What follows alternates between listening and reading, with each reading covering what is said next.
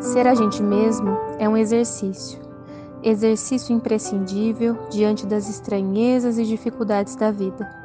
Então, mesmo que às vezes não nos reconheçamos ou que o mundo esteja muito diferente, não podemos desistir. A capacidade de nos mantermos vivos, apesar dos pesares, é necessária. Hoje, trago Fernando Pessoa, poeta que expressa de maneira única questões de vida e morte da existência humana. A leitura, então, é do poema Não sei quantas almas tenho. Boa escuta.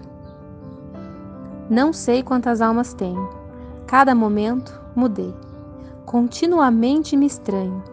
Nunca me vi, nem achei. De tanto ser, só tenho alma.